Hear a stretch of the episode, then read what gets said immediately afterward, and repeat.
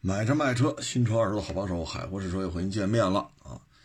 这个昨天啊，其实录了一期，但是因为太累了，闭着眼睛说，说完之后吧，结果我给点成删除了啊！所以我一看，哎呀，算了吧，哎呀，这这太晚了啊！所以昨天这个录了，活干了，没结果啊！所以今天咱接着录啊，这太太悲催了，这个。嗯，先说这天气吧，这雨呢是下了二十四个小时，从礼拜五晚上吧，八九点钟，哎，九点来钟吧就开始下，还不是小雨，还得是中雨级别的，哗哗的嘛啊，然后呢一直下到了礼拜六晚上，礼拜六晚上呢都没有停啊，直接就从雨变成雪了，这雪一直下到礼拜日的。上午吧，啊，所以这个雨雪天气吧，相当于从礼拜五晚上一直干到了礼拜日上午。当然了，这可能北京不是所有地区都这样啊，有的可能比这下的时间还长，有的下的可能比这时间还短。所以这个雨雪天气吧，大家还是开车要注意嘛，因为气温也一下子就下来了。呃，这个很多雪都没有化。很多地儿雪都没有化啊，这个呢，就是说，嗯，这种路这种气气温吧，非常低。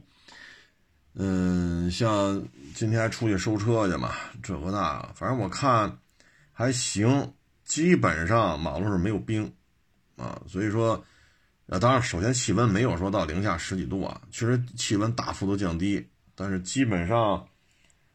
像今天白天吧，我看了一下车里边的温度计，大致还在零度左右。正中午的时候一度两度，啊，然后基本上就是零度啊，所以这结冰有点难度啊。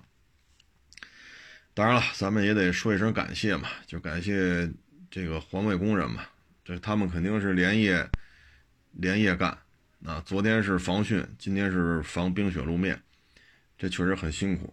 啊，所以这得说一声谢谢，没有他们呢，咱这马路上不可能这么干净。所以呢，您要是说走主路啊，二三四五六环，这都没问题，肯定都清的干干净净的。一些主干道也没有问题，就怕什么呢？你走一些相对僻静的小路，然后呢，像我说没有红绿灯那个那条小路啊，周围又都是树，它见不着太阳啊。如果像这种非常偏的路呢？嗯，这积雪就不一定了，所以各位呢，在开车的时候还得注意啊，走一些干道啊、环线呀，这都不叫事儿啊，就是冷点儿，别的没有什么危险，就是走一些小路啊，比较偏的，可能万一哪条路都顾不上了呢，所以这个就得注意了啊。然后各位呢，就得注意防寒了，因为今天也是去了一个，嗯。因为卖车这网友嘛，住的比较远，啊，就是我到他那儿，他到我这儿，都得开三个小时。北京确实也大，后来居中选了个居中的地儿去看了看，他也开一开，我也开一开，啊，其实露天也看车嘛。今天风确实，气温的什么的确实够劲儿啊。明天就是周一了，大家还是得注意，啊，这气温不会说库嚓再上去了。啊，说明天又十好几度，这不可能了。所以明天早上的时候呢，大家得注意，万一早上六七点钟你出来的时候路上有结冰，这是保不齐的啊。再一个是保暖，得换厚衣服了啊，因为今天去看车去嘛，一大空场，大空场啊，所以都穿着羽绒服出去的嘛。这搁那儿看了得有两三个钟头吧，看车聊价聊价看车。得两三个钟头，所以在这种情况之下吧，您不穿厚点，这这肯定扛不住了，就就馊透了，这风一吹就馊透了啊。然后这两天吧，就是很多问题啊，我们没法回答。那我给大家举个例子，嗯，你比如说啊，就有这网友问啊，说有一媒体老师啊，他这有一个媒体试驾车，这车呢归他了，他现在。就想卖了它换钱儿啊，然后问我这车他怎么来的这车怎么样？这个那个。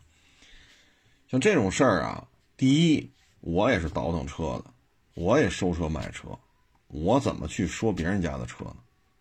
我说不好，那您传过话去，这成什么了？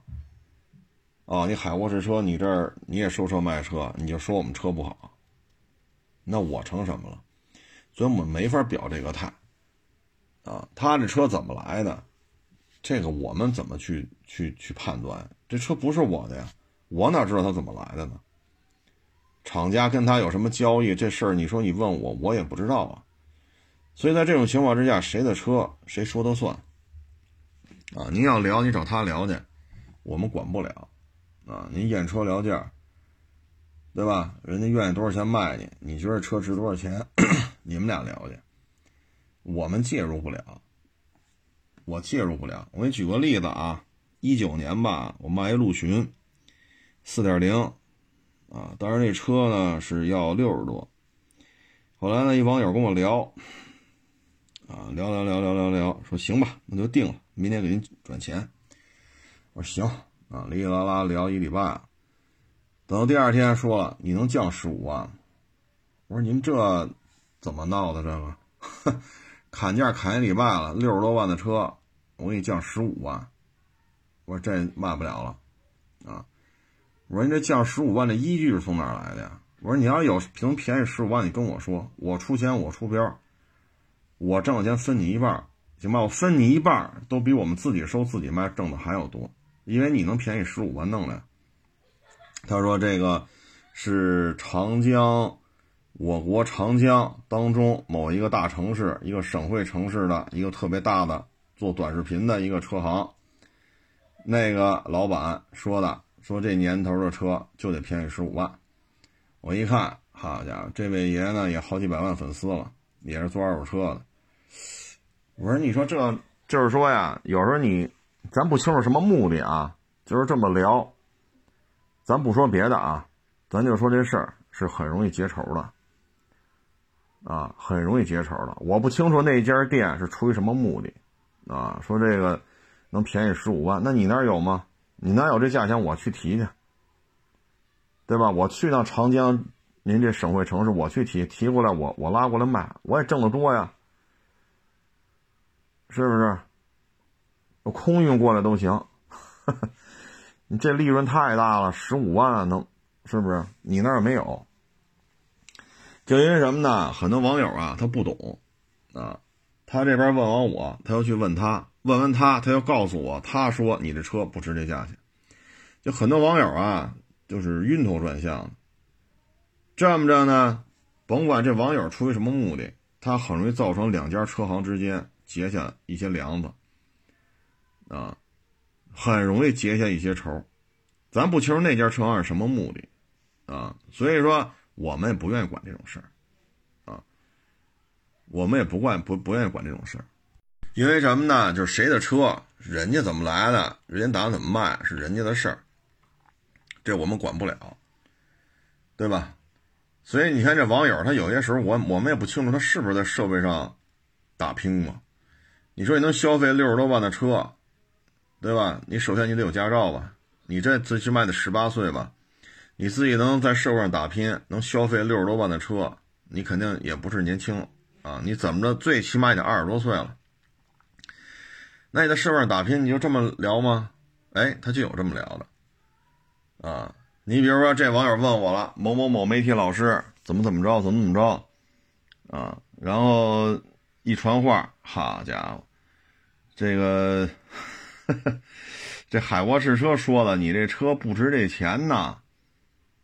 对吧？你这车不值这钱呀！海沃士车说你这媒体试驾车怎么怎么着了？这个那个，成了，人家媒体老师就记我的仇了，啊，就记我的仇了，所以我们管不了，这是最起码的一些常识啊。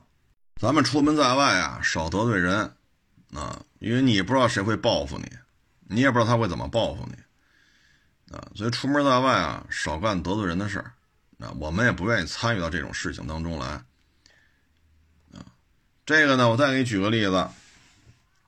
之前吧，也是一老哥，比我岁数还大点他一直在国企里混。啊，他就跟我聊，他说他们单位啊，这个也是比他级别高高一点儿，也高不了太多，哎，但是在这种当中高半级，这就压死你啊。他说怎么得罪人呢？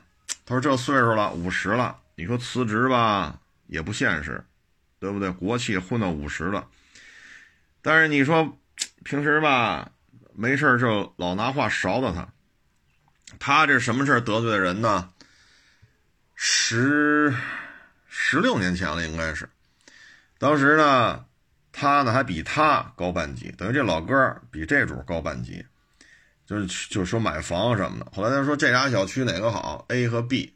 他说 A 这不错呀，你看你们小区花园多大呀，空地儿多呀，小区里能溜达呀，是不是？将来你这孩子什么的。这公园里跑跑什么的，在小区里就行了。B 呢，公园这个社区这个，哎呀，没有什么空地儿啊，不像你这还有一个树林子什么的，小凉亭啊，然后它一片草坪，挺好的。当时这 A 和 B 都不通地铁，但是呢，十六年前的事儿了。现在呢，B 他没买，嫌人家院子小，然后现在说法就是容容积率容容积率。不好，容积率数偏大，然后呢他就没买，买的 A，A 的容积率按现在说呢就就做的可以了，不到二，啊，小区确实绿化挺好的，那个容积率可能得三点多。那在这种情况之下呢，俩小区环境肯定不一样，但是 B 现在通地铁了，而且呢现在 B 小区门口是两条地铁线的交叉点，也就是你出了门下地铁站，你能坐两条地铁线，你愿意坐哪条坐哪条，这就很方便了。A 没通地铁，方圆三公里之内没有地铁站。B 是一交叉点了，但是十六年前谁也不知道啊。然后现在呢，B 这小区的房子就比 A 小区的房子贵了二百万，啊，贵了二百万。当时买的时候呢，都五十万左右，五十来万，现在房价就差出二百去。其实现在吧，一说这房子，人有时候就老埋怨他。啊，你看看，我在那儿呢，我坐地铁就上班了。你在这儿，你说，你说打车吧，太近了点走着吧，远了点尤其是刮风像像这天又下雨又下雪的，你两公里多，你说你顺着往那边走，这是是吧？你那个出了地铁，走过小几百米，三四百米，进小区了，你就完全不是一概念。所以没事老勺子他。因为这房子这金额在这儿呢，还房价还差二百万呢，所以有些忙啊帮不了。你帮我介绍介绍对象，早些年我也愿意管，小姑娘不错，这一小伙子不错啊，都了解家里什么情况啊，啊爹妈什么情况啊，平时怎么样啊，挺好的。不行就撮合撮合，是不是？这成人一段姻缘嘛，咱也给自己积德了。那过去我还愿意张罗这事儿，现在不愿意管了。结了婚之后了，婆媳关系不和，闹打，最后呢，女的说这边怎么怎么着，这男的的爹妈也不干了，吵吵吵吵吵吵，你说你这怎么弄？这我要给你介绍对象，我还得知道这女的和她婆婆之间关系的，我哪有这本事啊？我只是觉得小姑娘小小子之间挺搭的，人确实也搭呀，谈完恋爱了，结了婚，一直都挺好的，有了孩子，婆婆就过来帮着带吧，这一下出矛盾。那你说你这怎么弄？那我介绍的我管不管？吵成这样人找来了，找来你你不得陪着聊？你给介绍的，那我哪知道？好家伙，这女孩和她婆婆关系，我有这本，我只认识小女孩，我也只认识小小子。我再给他们爹妈的做一个调查，我再跟他爹妈的接触一两年。我 我，你说我介绍，你说分文不取，是不是？顶多人家。结婚的时候多给咱两盒烟，多给那两包糖啊！虽然说我也不抽烟嘛，但人肯定喜烟嘛，咱得接着抽不抽咱得接着，多两多给两包烟，多给两包糖，也就这样了。咱也没啥目的，你说咱图人什么？所以这种事儿啊少参与。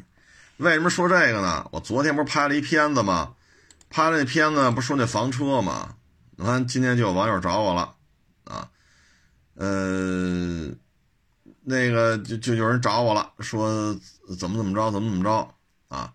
让我引荐一下，我引荐不了，为什么呢？第一，这车我没见着，离北京千里之外，对吧？第二，这人我也不认识，只是说加我微信了，跟我说说这事儿，为什么这房车卖不上价？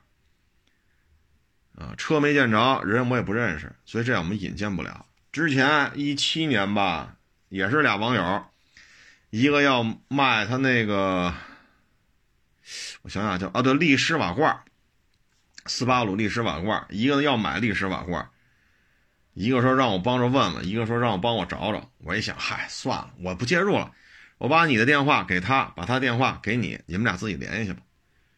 你说咱也不图你什么。对吧？他说给你淘车的，挣点钱，咱不挣了。把车主电话给你，把买家电话给车主，你们自己联系。你说咱们这么办，其实是不是也也没有什么目的吧？对吧？你要卖这车，他要买这车，最后俩人都不干了，都找我来了。车主嫌这买家事儿太多啊，第一次来看是这个那个。说回去想想，第二次来了换一人，就带了另外一个人过来看，又试一遍。说还去想想，第三次又来了，又换一个人，就他每次都带不同的人来啊，又来看又来试。然后呢，试完了不说吧，还要上那个举升机再接着看。这车主有点烦了，说这车您都试三回了，每回都带不同的人来验车了，对吧？然后怎么还要检查呀？你买不买啊？这边就就开始勺到他了，这买家呢也不干了。我看三回怎么了？我不就开了你三回车吗？你们有没有诚意卖啊？这个那，双方就发生冲突了。最后卖车的埋怨我找的什么人呀？啊，傻叉一个。买车的也找也埋怨我，你给我们介绍是什么人啊？试三回怎么不行啊？所以啊，我们介绍不了，我我伺候不了啊。本身我们一分钱不挣，你想想。把卖方的电话给买方，把买方电话给卖方，我们不参与。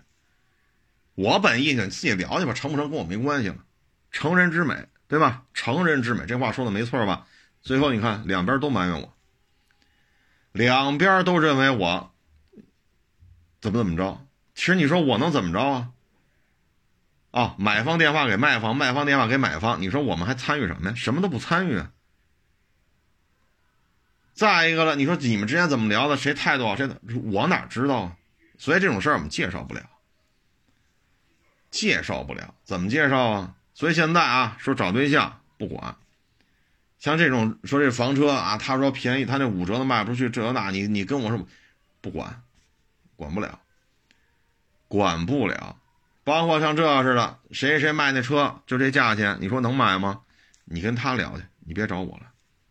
谁收来的车，谁清楚多少钱来的，谁知道成本是多少，这车况谁卖的谁负责，你去跟他聊。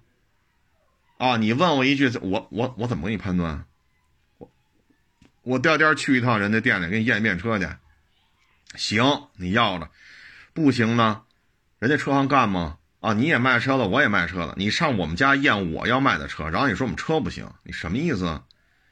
很多网友思维方式啊。过于简单化，啊，可能都是那种非常简单的啊，风吹不着、雨打不着的那种那种工作单位，可能在那种环境下生长到三十岁、四十岁，所以他有些事儿办的吧，就是你像我们是在社会当中摔的，我这店所有支出的费用都是我自己来承担的，房租、水电费、牌儿、过户、翻新、整备、抛光、打蜡，全是我的，每一分钱都是我我来支付。对吧？那，那我们在社会当中刨食吃的，所以你有时候你跟他们沟通，他们做事儿说话不过脑子。你包括那个说，我这陆巡我得便宜十五万卖给他，我这便宜不了啊，便宜不了。我说你要有能十便宜十万，你跟我说，我出钱，我出边收过来，卖了钱分你一半，我分你一半，挣的都比我自己收车多。为什么能便宜十五万呢？我卖陆巡现在利润并不高啊，啊，利润并不高啊，怎么怎么就成这样了呢？好的一说，那家车行短视频上好几百万，我也关注他了。他说你的车就得降十五万，你看见没有？这种人他脑子里根本就不知道什么叫得罪人，他脑子里就是我的利益最大化，我不我不管，我没有考虑到这叫出卖这个出卖那，他不懂这个，他脑子里就是我的利益最大化，你们死不死跟我没关系，他就没有意识到这样做会让两家车行之间结了仇，他完全不考虑这个，只要我买车的时候利益最大化，或者说我买这车成本花的钱最少化就是行，我不管你这个那，这种人很多。啊，所以我们不愿意卷入这些恩恩怨怨。你说媒体老师这事，你跟他聊去，他怎么我不知道他怎么了，你去跟你问他车怎么来的，那多少钱？你去验车，验完车你自己聊。那我不会验，那跟我没关系。你不会验不跟我没关系。那姚明能去 NBA 打打篮球，跟我也没关系。董方卓能去曼曼联训练去，踢了好几年，甭管踢的怎么样，跟我也没关系。说你去不了 NBA，那跟我也没关系。姚明能去 NBA，跟我也没关系。所以有些事儿得摘清楚，啊，否则的话，很多时候他很多人就是自己的事儿，我自己事儿最重要。我问你，我问他，我问他，然后我告诉张三、李四是怎么说这事儿的。我问王五，问，然后又告诉张三、王五是怎么说。最后怎么着，我不管，我就要问明白这个那，我就要利润利益最大化，或者说我支出钱要最少化。他不考虑他在得罪多少人，他不考虑这些。你比如说前两天，我这不是一个维特拉吗？啊，一网友来看了，说这维特拉贵，我看看吧，我也就来看。我说你看吧，随便看。看完维特拉，哎，确实挺好的，但是贵呀。我说多少钱就不贵了？您说个数，我们听听。他一说，我说那没戏。我说收车价都到不了这份上，你这价比我们收价都低。他不可能，人谁谁谁那车我也看了，人就卖这价。我说那你找他买去吧。他那价比我们收车价都低，我说你找他买他那维特拉去吧。我说不拦着，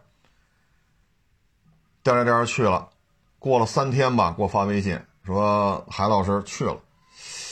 哎呀，当然这车，因为我这车呢都是发举升机视频的，他也看了，他要去，他他听我这么一说呢，反正他就去那家了，说不行买他的吧，便宜啊。结果他告诉我一看。变速箱漏油，那油都往下滴的，然后副车架、发动机、变速箱、发动机、变速箱油底壳，包括整个副车架螺丝全拧花了。他看看我这车的底盘，看完了，他再去看那台车，这一看，他就明白了，然后给我发微信说了好，都发了得有五六段、六七段，发这语音。他说：“韩老师明白了，明白了，为什么差价差这么多？看完底盘就知道了。”你变速箱那油还往外滴的呢，而且变速箱油底壳螺丝都拧花了，发动机油底壳螺丝拧花了，整个副车架这一块全螺丝全拧花了。我说这还用我说什么吗？哎，那算了，这这我也不要。我明白了，网友就说我明白了，您说的对，那车是不能要。我说我当面就告诉你，收车价比我们这，就我们收车价比他卖你的价都高。他有些问题你说没用，没用。你包括那个，就是也是上我们这卖车了，啊，说最后转来转去，哎呀，四 S 店呀，我们这儿这那，转一溜够了，我们这儿给的就算比较高的了，还不死心，又找一个拍卖公司，人家拍卖公司比我们给的钱高了两千吧，那我得卖拍卖公司去，我说你就去吧，那咱能拦着吗？人又比我出的价高，我能拦着吗？但是这家拍卖公司啊，我原来说过买霸道的事儿，他说卖拍卖那霸道，跟我们说不到十万公里，原漆原玻璃原胎，没有改装，没有霍霍。结果我们去了之后，那是我们小兄弟拍的啊，我们小兄弟拍的，人家知道我玩霸道玩的多，就特意问我这车能要不能要。我说原漆原玻璃原胎，不到十万公里，个人一手没改装，我说能要，他就去买了。结果到那一看，车头上还挂着绞盘呢，你这叫没改装？发动机舱里拆装痕迹特别的多，啊，再一个，这车查保养记录，两年前是三年前啊，就十大几万公里了。现在你告诉我这车不到十万公里，然后那台霸道后备箱里还有水渍，就是水啊，很多的水阴干了那个痕迹。这家拍卖公司，我们我们那小兄弟是交了两千块钱啊，结果呢，这这种车况跟你介绍严重不符啊。公里数不符，改装不符，座舱里有水，你这些都对不上啊！发动机舱里还有大量的拆装，那你这拍卖你说的不对呀，那不行，要就要，不要两千块钱扣了。就是这家，就是这家公司。然后呢，我们这网友去了，说了一个巨高的价，就他那收车价啊，跟我们零售价差不多。我一听，我说，我说你这玩意儿，你那你弄吧，那你弄吧，本身就几万块钱的车，啊，本身就几万块钱的车，你去吧，那我们那我们弄不了了。到那儿一看，好家伙的，聊了仨钟头。不但不给这价，还态度特别的恶劣，愿意卖卖，不愿意卖不愿意卖拉倒。一等等仨钟头，最后怎么达成的呢？拢共就小几万块钱的车，小几万块钱的车给这么高的价，到了那儿之后就扣下一部分，给你一部分，然后放十五个工作日吧，放十五工作日之后才能给你过户，过户了之后才把尾款给你。后来网友一听，那这也不对劲呐！你扣完之后，这没多少钱了呀。再一个，我们还指着这个买新车呢。你扣我十五个工作日，那得合多少天了呀？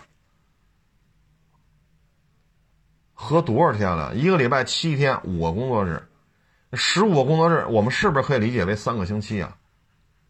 这得多少天了？人那边都交了钱提新车了，你这么弄，那这新车提不了啊。所以这那我们能拦着吗？我们不能拦着，啊！你别卖他，人家比我们出出的钱高，啊！一开始说比我们出就高两千，后来怕人家车主又犹豫不愿意去，两千块钱犯不上，啊！再给你加点，啊，三千、四千五，我我说这车小几万块钱，我卖这一车，我卖你这一车，我能挣十万是吧？你这么个加法，我说那你就去吧，我们弄不了，去了。仨钟头，态度马上就变了，也不加这么多了，完了跟我们跟我们出的钱是差不多，然后还要扣下来几分之一。你说这我们怎么拦着？我们要说这个拍卖公司的坏话，这个那，人网友去那边说啊，这海国人说了，说你们拍卖公司是骗子，你们是不是啊？海国试车说你们拍卖公司是骗子，你们到底是不是骗子呀？就有这样的。我们小家小业的，小本买卖，我得罪一拍卖公司，我得罪不起。人随便一弄，就不不就把我们，就跟你知道碾死一蚂蚁，知道吗？我们碾死我们就跟碾死一蚂蚁一样，我们得罪不起别人。人家背后有风投，啊，多少个亿的资金在账上趴着，我有吗？我要多少个亿，我还干这个？我才不吃这份苦呢，是不是这道理？你去小几万块钱的车，你说差两千，我们都觉得，哎呦，这这利润，我们都做牙花了。好，你说，那你别你来吧，连加两千不行，三千四千。哎呀，我这车能挣多少？最后是怎么着了？吵吵一顿，弄得极其不愉快，人最后连搭理都不搭理他。你说最后怎么着了？弄得一肚子气。所以我们管不了，您愿意卖他，您就去，您就去，对吧？收车价都跟我们零售价差不多了，那你就卖给他去，对吧？你去他那儿拍这车，还得给他两千块钱，等于这车啊，假如说我们出三万，那边说了三万五，三万五他接，他再拍，买家呢三万五基上还得加两千，合到三万七了，这车就卖个三万三四。就卖这么点钱，刨去过户费，刨去抛光打蜡，刨去租个标，卖。假如四千块钱利润，成本就两千，就挣这么点。本身这车能值多少钱？三万块钱收一车，我卖八万，我就这么卖，你也得买啊。那你这一下好，你三万五接，我们说弄好了能卖了三万五，刨去两千多块钱成本，能挣个两千来块钱。你三万五接。拍卖谁去拍？那加两千，到人手里合三万七了，没法卖了这车，没法卖了啊！所以他你跟他说这么多不行，不能说这么多。你说完之后，他就找拍卖公司去了。哎，你给我这三万五，你有没有下套啊？海阔试车说了，说你怎么怎么着？海阔试车说怎么怎么？海阔试车怎么得嘞。所以我们就是那就去吧，你就去吧。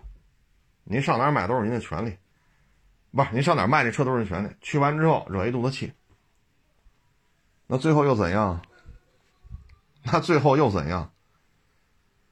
所以干这行，我们没法说这车你你就得卖给我，你不能卖给他，我没法说这个。同样，你说这媒体试驾车能买，我们也管不了，管不了。我们不说你别买这那，得得罪人不得罪人？人家是媒体的，我就不经营差人买卖，人家会不会报复我？包括你说这维特拉，你觉得我们这那个哈？我说这不可能啊！我们收车价，他 他卖价比我们收价都低。我说那那你就买去吧，对吧？结果咱也不知道是怎么想的，反正是真去了。去完之后，又给我发了好多条语音。哎呀，这车看完您这举升机，再看完他那个，明白了，明白了。同样的车为什么少卖这么多呀？谁不想多卖俩钱啊？所以有些话呀，管不了那么多。包括刚才说那个那老哥，得有五十了，今年你说他辞职没法辞，调吧也调不走，都在这系统里，就得罪人，就因为这房子。现在这房子差二百万，你说怎么弄？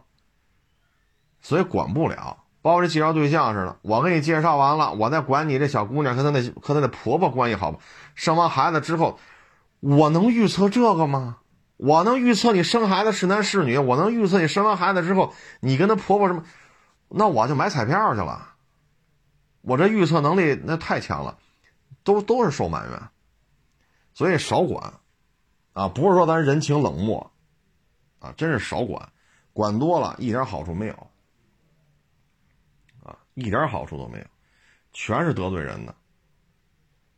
你包括那斯巴鲁力士，一六年、一七年的事儿，你说我们做的就够可以的了，都是熟人。行，你电话给他，你你们自己聊去吧，跟我没关系啊。那车你们自己看好了坏了我不管，行吧？咱没有任何利益在里边。然后呢，你看这闹的，这边就烦了，这边也烦了，互相瞧不上。老死不相往来，这那都跑我这抱怨了。你说我们能，我凭什么听这些？我凭什么听你们俩跟这儿互相骂大街啊？所以有些时候啊，你得想明白，不是说咱们说人情冷漠，是有些事儿你管不了。你像这房子，我就问你啊，十六年之后，这小区房子是涨涨多少？十六年之后那小区涨，你能预测吗？十六年之后这地铁能修到哪儿？你能预测吗？你要能预测这，你买彩票吧，你不用上班了，你一年预预测对一张就行了，一张就五百万，这够你吃喝一年的了。你干那个去吧，你别你别上班了。你说你这怎么弄？五十了，国企福利待遇还都挺好，你说这岁数能辞吗？你现在你那会儿你比人高半级，现在人比你高半级。你在人手底下，人家一聊天就说这事儿，人嫌烦，人家里媳妇闹，老埋怨他。你当时房怎么买的？上班不方便，绕着上班不方便，还赔二百万啊？这个那，虽然他房子也没卖吧，他就不干呢。当时买那个呢？啊，地铁两条线还多卖二百万。这虽然他不卖，也不打算卖，但是天媳妇天天在家勺叨这个，所以有些事儿啊。少管，管完了都是都是不是，啊，都是不是。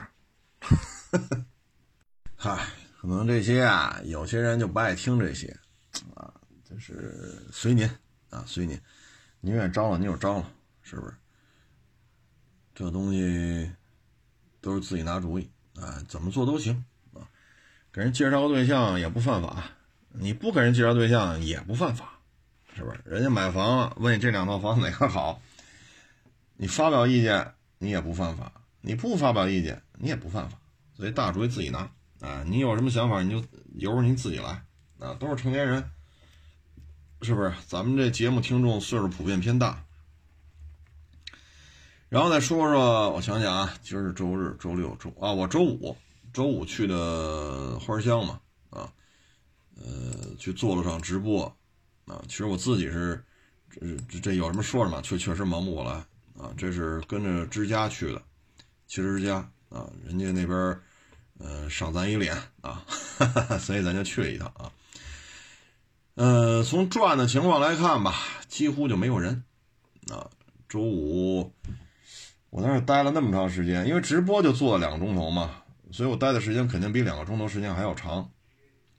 转来转去啊，基本上就是花香豪车厅后边两排吧，也没往后边走啊，就前面豪车厅，就豪车厅后边两排，就这一片主通道左边，主通道右边啊。呃，总体看吧，就是见不着消费者。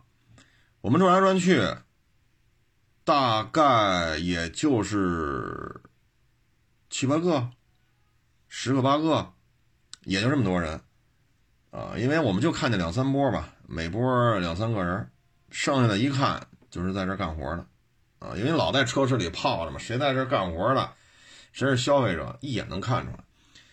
所以你看转来转去嘛，全是露天展位啊，都是露天展位，就这么点人，啊，所以可想而知人气儿有多差。亚市也这样，花乡呢是隔条马路，怡海花园那儿有宾利，我这儿呢到隔条马路倒没有。我这儿看了鸿福苑呀，什么北二区呀，天通苑北二区啊，这些有病例的小区，离我这儿差不多都在五公里开外。鸿福苑那个大概得快六公里了，离我这儿。北二区这个大概是五公里，所以这可不是，这可不是隔条马路了，但是一样受影响啊，我这一样受影响。那也在这种情况之下呢，我们这儿也没人，花乡这儿也没人。所以在这种情况之下，就是我觉得就是什么呢？降低成本，怎么能把成本降到最低？也就是说呢，减少你的支出，说白了就是，然后客流量大幅度下降。那在这种情况之下，减少支出。啊，你像我们，你像我们九月份就是以零售为主，十月份就是批发，左批右批右批左批，我们就靠这个。啊，你包括今天我。这大雪天嘛，我还出去收了个车，收完直接就批发，尽量减少库存了。不是说为了谋取最大利润了，而是说减少库存，降低风险。啊，因为疫情这一轮，说这个鸿福苑小区要北二区要颐海花园，这都控制住了。因为北京已经连续三天没有新增病例了，就这么着，我们国家、我们党、我们政府采取的控制这种措措施是对的，是取得了很好的效果。但是你不保。这，你保不齐他又出别的呀，比如这一个月搞定了，那下个月嘣儿，别的区又出病例了，又有什么境外的人员呀，或者境外的货物。去年这时候顺义那个不就是境外人员、境外货物吗？对吧？所以尽量减少，因为这个病毒啊，咱也看出来了，一到冬天啊，闹得就很厉害。啊，你包括昨天美国病例也是相当的高。我数了半天，我这是五位数是六位数，数来数去六位数确诊病例啊，包括德国也是上万，英国也是上万，所以一到低温时候，这个确诊病例确实大幅度增加啊，所以就从经营来来讲呢，得考虑风险的问题啊。你看这次我们这儿还好吧？现在什么四 S 店呀，这儿那儿都解封了，关了几天，但是又都开了。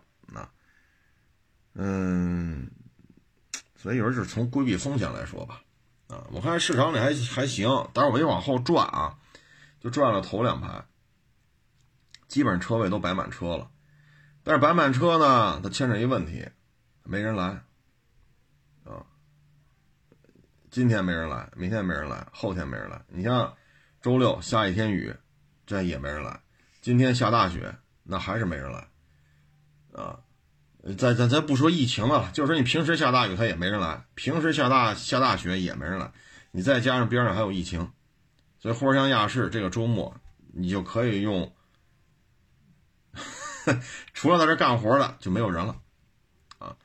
所以在这种情况之下吧，我觉得生存是最重要的啊，就是降低成本啊，再就是平时的口碑吧，平时的这种积累啊。所以现在说新入行就别干了。你很难活下来，啊！你像我们这些车能快速批发，啊，我就能批出去，很快的速度就批出去，挣俩钱就完了，我不操内心，对吧？我也不操内心，啊，所以新入行的你怎么办？收收不着，卖卖不出去，啊，所以新入行的，因为去年啊，这对今年今年今年夏天还有一小兄弟也是干这行的，很麻烦，很麻烦。一个月收不了俩车，一个月卖不了俩车，你维持自己生活，可以说都非常的勉强，啊，非常的勉强，啊，所以这个行业啊，今年真的不太适合说进来创业了。当然了，你说大平台是吧？这儿融几个亿，那儿融几个亿，那咱管不了，人家有人家的玩法，咱们 咱们就是吃盒饭的命，咱也操不起几个亿风投的心。啊，咱没那本事，啊，所以说原来节目当中咱就说嘛，好家伙，您这平台说从您生到您死，当然也没死啊，现在这广告也打着呢，原来上万人，现在就几十人了，啊，那您融的风投几十亿美金，有时候我就特好奇啊，咱咱原来节目当中说过，咱把花乡这块地给它买下来，把这块地给它买下来，盖成楼盘啊，说是小板楼。是吧？挨着四环呢，可能盖个五层的，后边盖个九层的，在后边盖个十三四层的，再往后盖个十七八层的，从板楼到塔楼，咱这么盖啊，因为太阳保证冲南的这个太阳的这种光照嘛，然后人车分离是吧？容积率，咱花几十亿美金的风投，咱直接把这块地买下来，然后盖成楼盘把它卖了，咱都用不了几十亿美金吧？咱是不是比干这活还还来钱快？你说你融了人家几十亿，是人民币也好，美金也好，融来融去晃荡六七年，趴了，最后自己还完犊子了，自己还趴架子了。那你这几十亿美金，你说你干什么了？虽然我啊智商也不高，学历也不高，确实就是 水平有限，我就看不明白这问题。您说呢？你说一融融几十亿人民币也好，美金也好，最后赔的血窟窿一样。啊，当年估值哈，我这估值三十亿美金，我估值八十亿人民币。最后呢，怎么收的场？啊，所以说咱这智商确实咱想不明白这问题。我就觉得很简单，把花山这块地买下来需要多少钱？你要融了几十亿美金的话，一百亿人民币能不能买下来？能不能？一百亿不行，二百亿，花山这块地能卖多少钱？买下之后盖成楼盘卖了的，如果说楼盘是非常新，说二零二一年开盘的房产证，从二零二一年开始算，算七十年，人车分离、绿化这那哈，说盖一千套房子，弄两千个地下车位是吧？容积率啊，假山呀，啊，这个人工湖啊，小树林啊，是吧？然后户型也特别好，三面宽啊，卖个卖个七八万一平没问题，那毕竟是四环里啊，八万以上也不是不可以。户户这户型好，楼龄新啊，唉，所以有些事儿啊，不是一个我们这些二手车从业者我们都看不明白，你知道吗？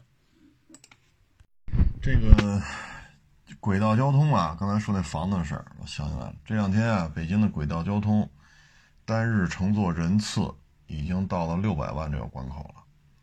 一方面呢是疫情啊，车也少了，人也少了。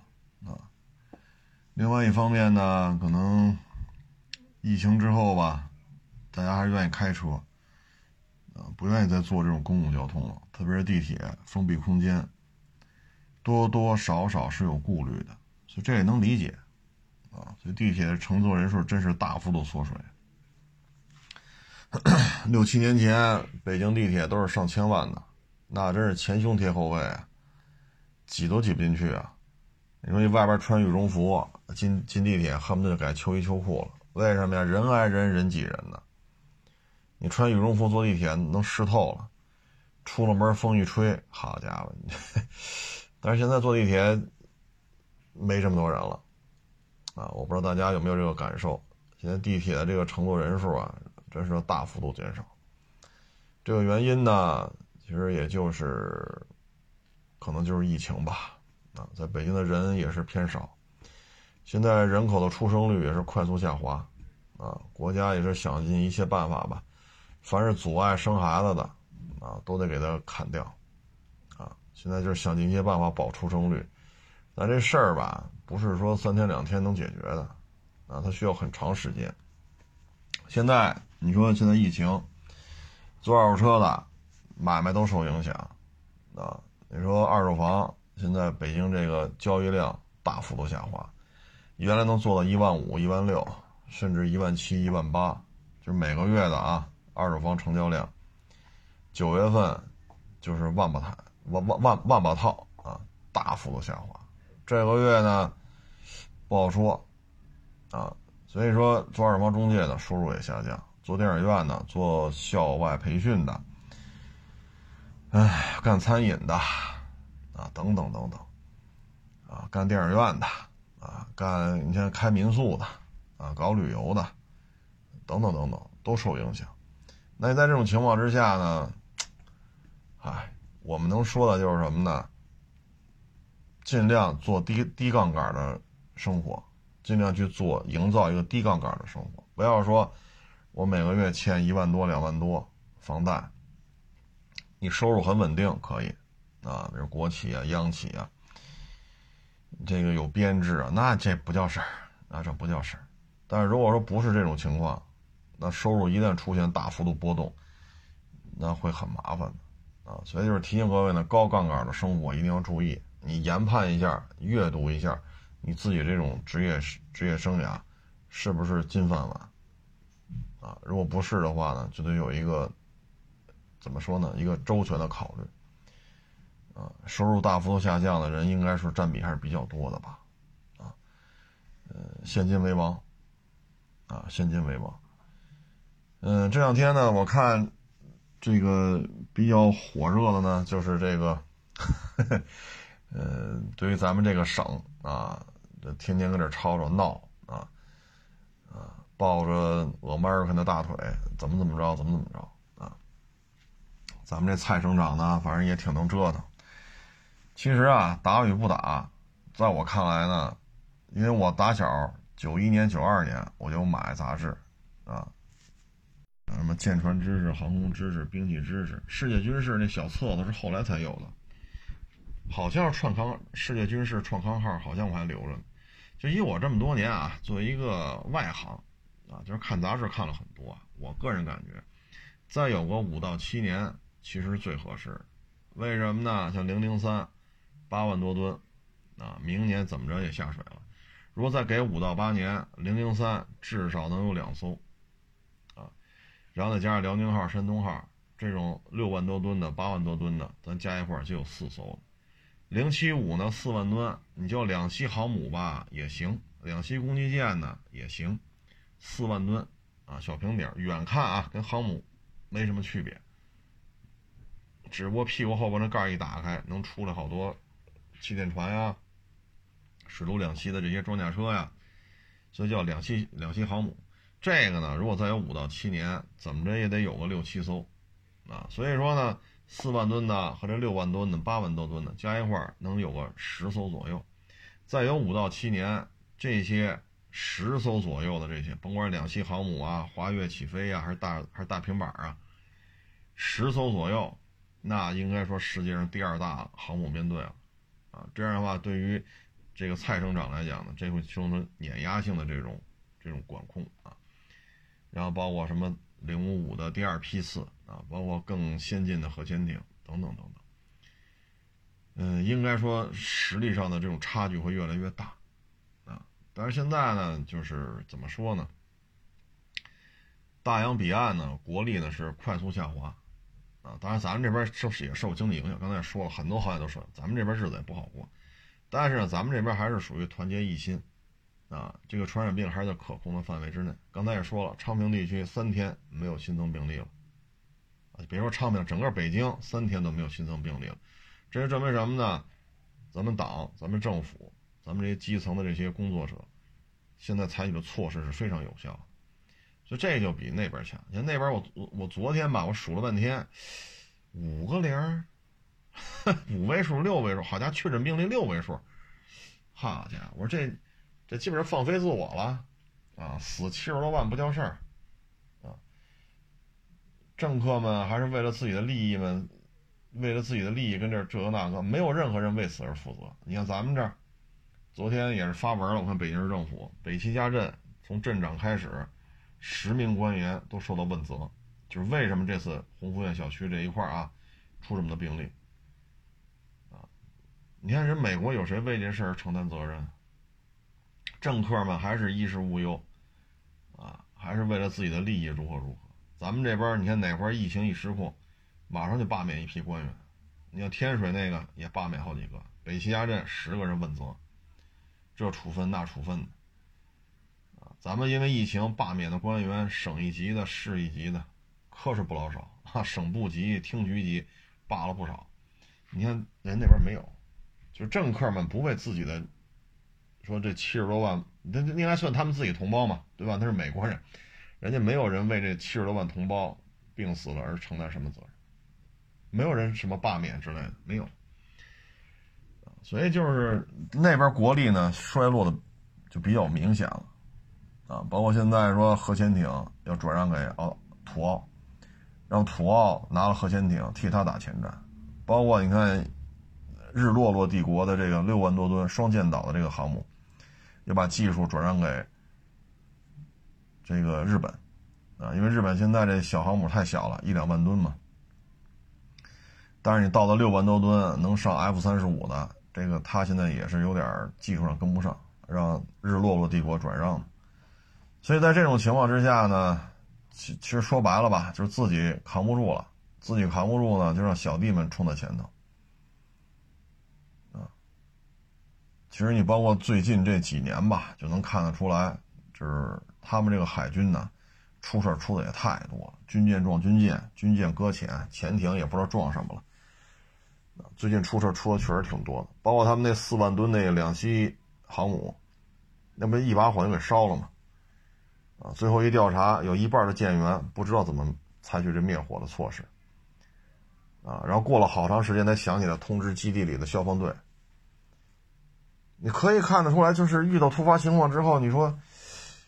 因为军舰是叫损管损管演习嘛，啊，或者叫管损演习，我不知道那我记记不住了，是管损是损管来着，像经常做的，每周小演习，每个月都要大演习。就假设，比如船漏了，比如船起火了，啊，船头起火了，船尾起火了，还是里边起火了，每个每个礼拜、每个月都要进行演习。到他这着了火，不知道怎么弄，有一半以上的不知道怎么弄，所以这就看得出来，其实。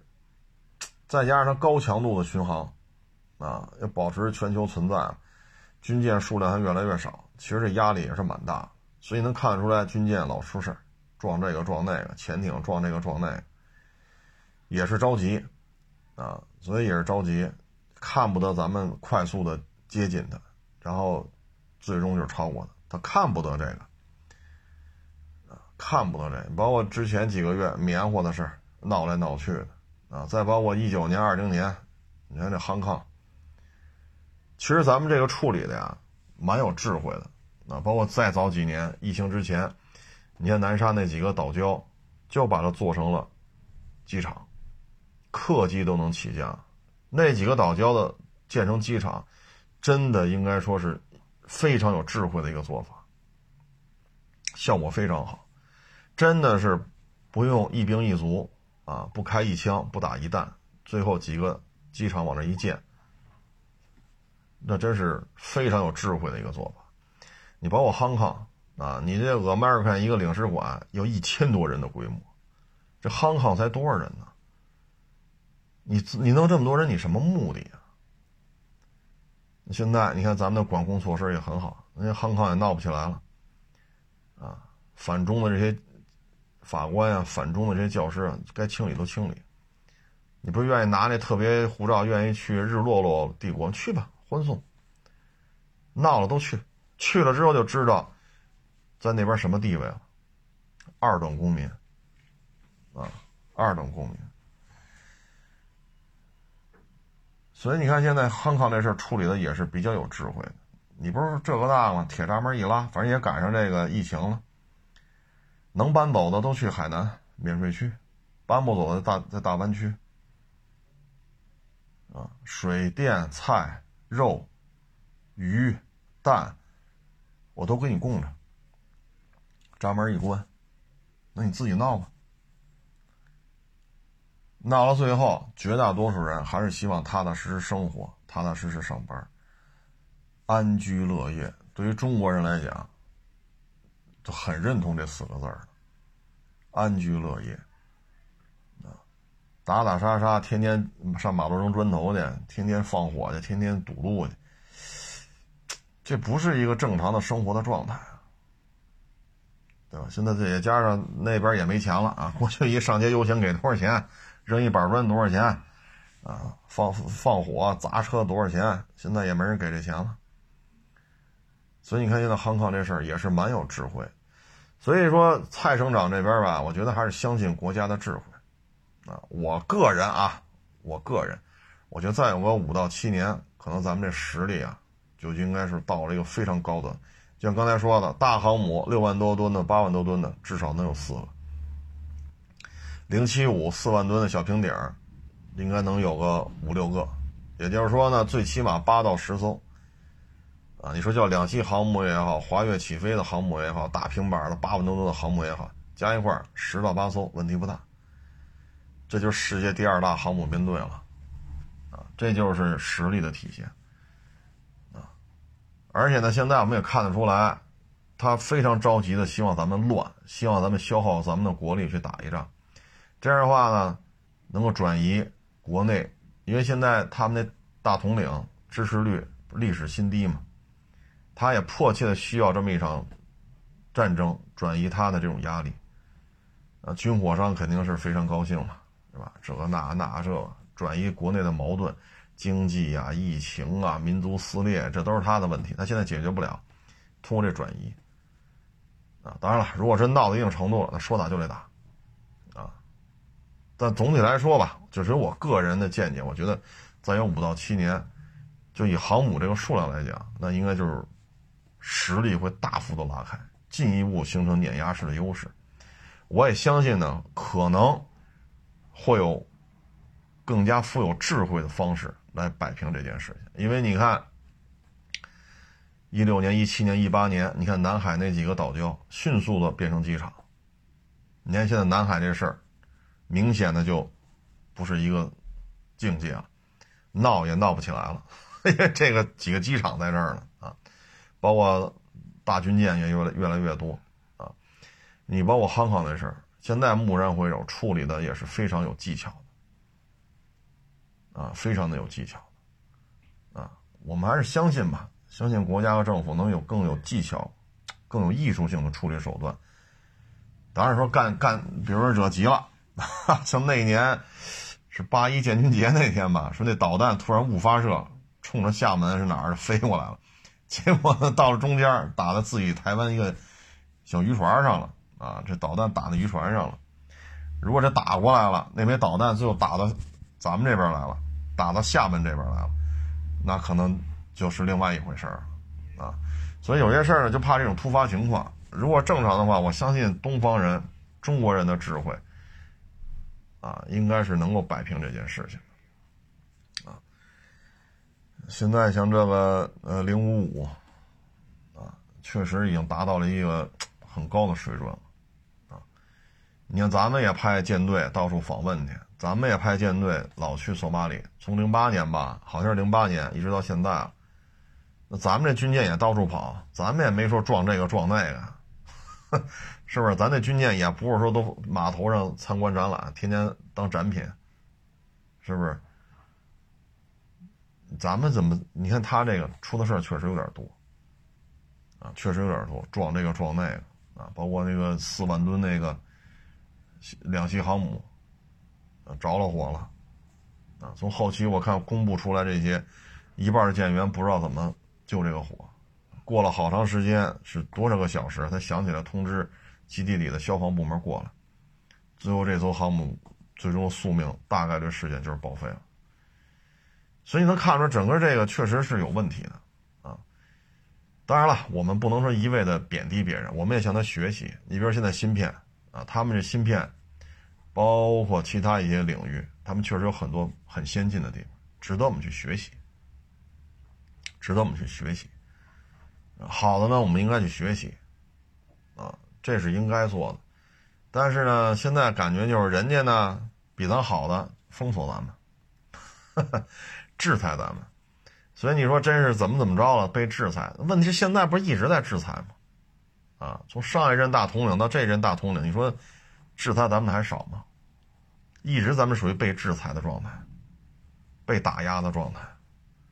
所以有时候跪地献个媚，叫声好，说点软话，没有好处啊。你都没怎么着呢，就被制裁成这个样子了，你在跪地求饶。所以有些事儿吧，就看吧，啊，相信国家，相信党，相信政府，啊，会处理的是比较，嗯，怎么说呢，比较有智慧的，啊，其实这个呢，也就是谋他们，其实说白了吧，也就是谋求自己的一些政治资本。枪声一响，你看着吧，你看着吧。啊，这这几块料，你看昨天是国台办还是哪儿，已经把他们人名都点出来了啊？怎么怎么着？你看吧，枪声一跑，你看他们会不会拿着枪跑在沙滩上去怎么怎么着啊？所以就是什么呢？通过这次疫情吧，大家也看出来了，那咱们这边政府的这种控制力，政府呢确实也是为老百姓如何如何啊，确实也想了很多的办法，这有什么说什么啊。所以现在呢，很多所谓的公知，啊说的这些东西，大家也不信了。包括我昨天还是前天，微博上不发了一个吗？六张照片，就是两盘肉，啊，有猪蹄儿啊，有鸡翅啊，呃，有牛排啊什么的，反正就两大盘子肉，照片没换，啊，然后呢，六个公知有说日本吃这两盘肉，哎呀，这物价比国内好；有在欧洲说的，哎呀，有三十欧元的，有说四十欧元的。哎呀，比国内吃的好。有在美国的说这值这说这值八十美元，这值四十美元啊，这比国内吃的好。还是这两盘肉啊，这照片一模一样啊。过去说这么说，哎呦，这海外这么好呢。这次疫情让大家明白了，老老实实在 在家里待着吧。啊，最起码咱们这边还是比较稳定。啊，政府也好，国家也好。说老百姓真怎么怎么着了？还是你包括咱们之前我也说过这问题。你像我们这附近有一些残疾人，啊，卖报纸什么的，啊，你只是这个收入，你说买房，咱有什么说什么啊？卖报纸什么的，就说十年前、二十年前那会儿手机智能手机还不普及呢，大家还靠报纸杂志获取资讯啊。比如说二十年前、三十年前，那你卖报纸也买不了房啊。但是呢，我觉得节目导演说过，你看我们这边的残疾人，我们这边的政府，我们这边地地方政府盖了一栋塔楼，这些残障人士，那你就住呗。当然你得交点钱啊，说四五十平，这平米数确实不大啊。你说好，一百八十平三居，我要一大平，这给不了，这有什么时候给不了？但是四五十平米，够你住的，这确实够你住的，一个月大概是一两百块钱。这比你租房，你租不着，你租不着这个这个房价。我说的是北京啊，我说的不是什么鹤岗之类。这就是什么呀？就是关照这些残疾人。这咱们这实打实这楼盖着呢，盖了得有十年了吧，十年八年了。再一个，咱原来也说过，你像这个有的犯了错误了，关了二十多年，放出来了，说爹妈都没了，啊，爹妈都没了，你住房解决不了。给你找间房子，给你解决，让你有地儿住。当然你得交点钱啊，你得交点钱，也象征性的收点啊，交个小几百块钱，让你有地儿住。说你这么大岁数放出来，因为岁数都比较大了嘛，二十多年了，你没有谋生的手段了啊，那每月给你发点钱。逢年过节了，肉、米、油也都开车给你拉家，就就就就给他住那间房子都给你拉过去。啊，你说是看病了，说怎么怎么着了？那居委会什么也出车，啊，街道办出车也给你拉医院去，那账就记在政府名下呗。那你没办法，关了二十多年了，你放出来都多大岁数了？父母都没了，所以有些事儿吧，咱一看，就面上都还都能过得去，是不是？咱不至于说，好家伙，这北京下场雪，马路边要冻死好多，这呃不至于，咱们这边真不至于。最起码我知道的啊，有一个残障人士，还有刚才我说那关了二十多年放出来，总不至于流落街头吧？当然你说我你那个二百二百二十平米的四居，我得那这个真给不了，那真是给不了啊。但是有地儿住，有饭吃，病了有地儿看病去。这是能做到，啊，所以像这些事情，我觉得就可以了，啊，基本面就算都过得去就行了，是不是？那你也不能说，这都都都分配大别墅，这确实不现实，啊，所以这疫情吧，也让很多人就明白了，就明白了，就国内其实做到这样已经不容易，啊，已经不容易。你像那英国，我就一直看不明白，这英国到底多少人呢？怎么每天都好几万确诊？这英国能有多少人呢？北京加上海，英国的人口比北京加上海可能再稍微多一点。您一天好几万，一天好几万，我勒个去，这可有些日子了。我说这，这有时候我也确实我也看不懂啊。包括一说得戴口罩，好，很多警察辞职了；一说这强制打疫苗，很多医生护士辞职了。这咱也理解不了。啊，说戴口罩为什么还就大规模辞职呢？打疫苗不也是好事吗？你看我老关注那个在非洲的那那个那兄弟，人说在国内打完疫苗再去非洲，他也感染了，哎，就跟感冒似的，打了疫苗几乎都是轻症，就类似于感冒，歇个十天半个月就没事了。这不也是打了疫苗的好处吗？周围那些老黑没打没打得了，就很麻烦。要么就死了，要么就长时间的重症，然后才能救过来。中国人打完疫苗去就是轻症，就跟感冒发烧差不多。我看他那个每天都拍一段，有十天半个月就没事了。所以我觉得，唉，就挺好。那相信能有一咱们国家咱们党能有一个非常有智慧的方式来解决这个蔡省长天天在跟这闹来闹去的。嗯，就是很遗憾呀。之前两岸关系特别好的时候呢，我身边好几个哥们弟兄都去那边自由行玩去了。我是太忙了，这些年真是很忙，就没去成。啊，哎呀，就一直想去那边看看啊，看看那边的摩托车，看看那边的二手车啊。嗯，其实吧，经济层面呀，蔡省长手底下这个。其实跟咱们这边经济的融合度啊，已经很高了，经济层面无法脱离咱们这边，它的地理位置也在这摆着呢，所以真玩一刀切，那可能经济就崩盘了，啊，所以我相信吧，相信会有更智慧的方法，啊，不打就这么耗着，你就看着它国力在衰退，啊，经济呀，疫情啊，他们内部的这个。种族撕裂呀，所以你看现在就叫嚣嘛，叫嚣嘛，哎，总而言之吧，干好咱们自己的事儿，啊，说让打江枪打加强针，咱就打去；让他戴口罩，咱就戴去。啊，我觉得咱国内这个安定祥和这局面来之不易，啊，干好自己的事儿就行，啊，呃，大家呢，尤其是。像北方啊，这些听众朋友就真是注意保暖了啊！今天降温降的真是很厉害啊！别再着凉了，别再感冒发烧了。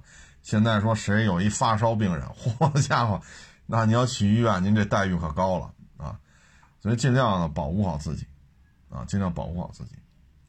该加衣服加衣服，然后呢，咱这车呢，这玻璃水如果是不防冻的，那估计就冻上了。那如果您早上起来一扒拉这个杆儿，这玻璃水不滋了，但你能听见电机嗯嗯响，弄两下不出，别弄了。你别没啊，不行，再滋滋，没准这这那，你别这么弄，你长时间这么弄，电机可能或者保险那它就出事儿了。像这种情况怎么弄呢？如果你长时间的开，比如说开一小时，那可能这玻璃水就化了，因为你发动机舱里温度很高。你开一个小时以后，你再试一下，哎，能滋出来就赶紧滋。滋干净之后，把这玻璃水换成防冻的就完了，啊，千万别因为这没完没了跟这弄，好家伙，他把这个这个玻璃水这个电机啊或者保险的是吧？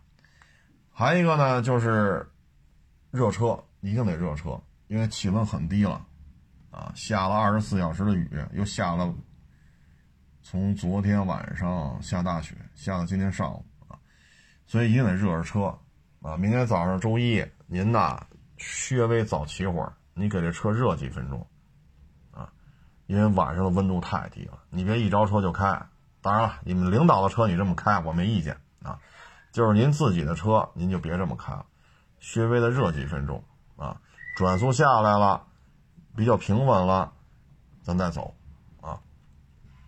行了，这不多聊了啊，也祝愿大家在这个寒冷的冬季，寒冷的冬季呢，呃，开开心心，顺顺利利啊。欢迎关注我的新浪微博“海阔试车手”微信号“海阔试车”。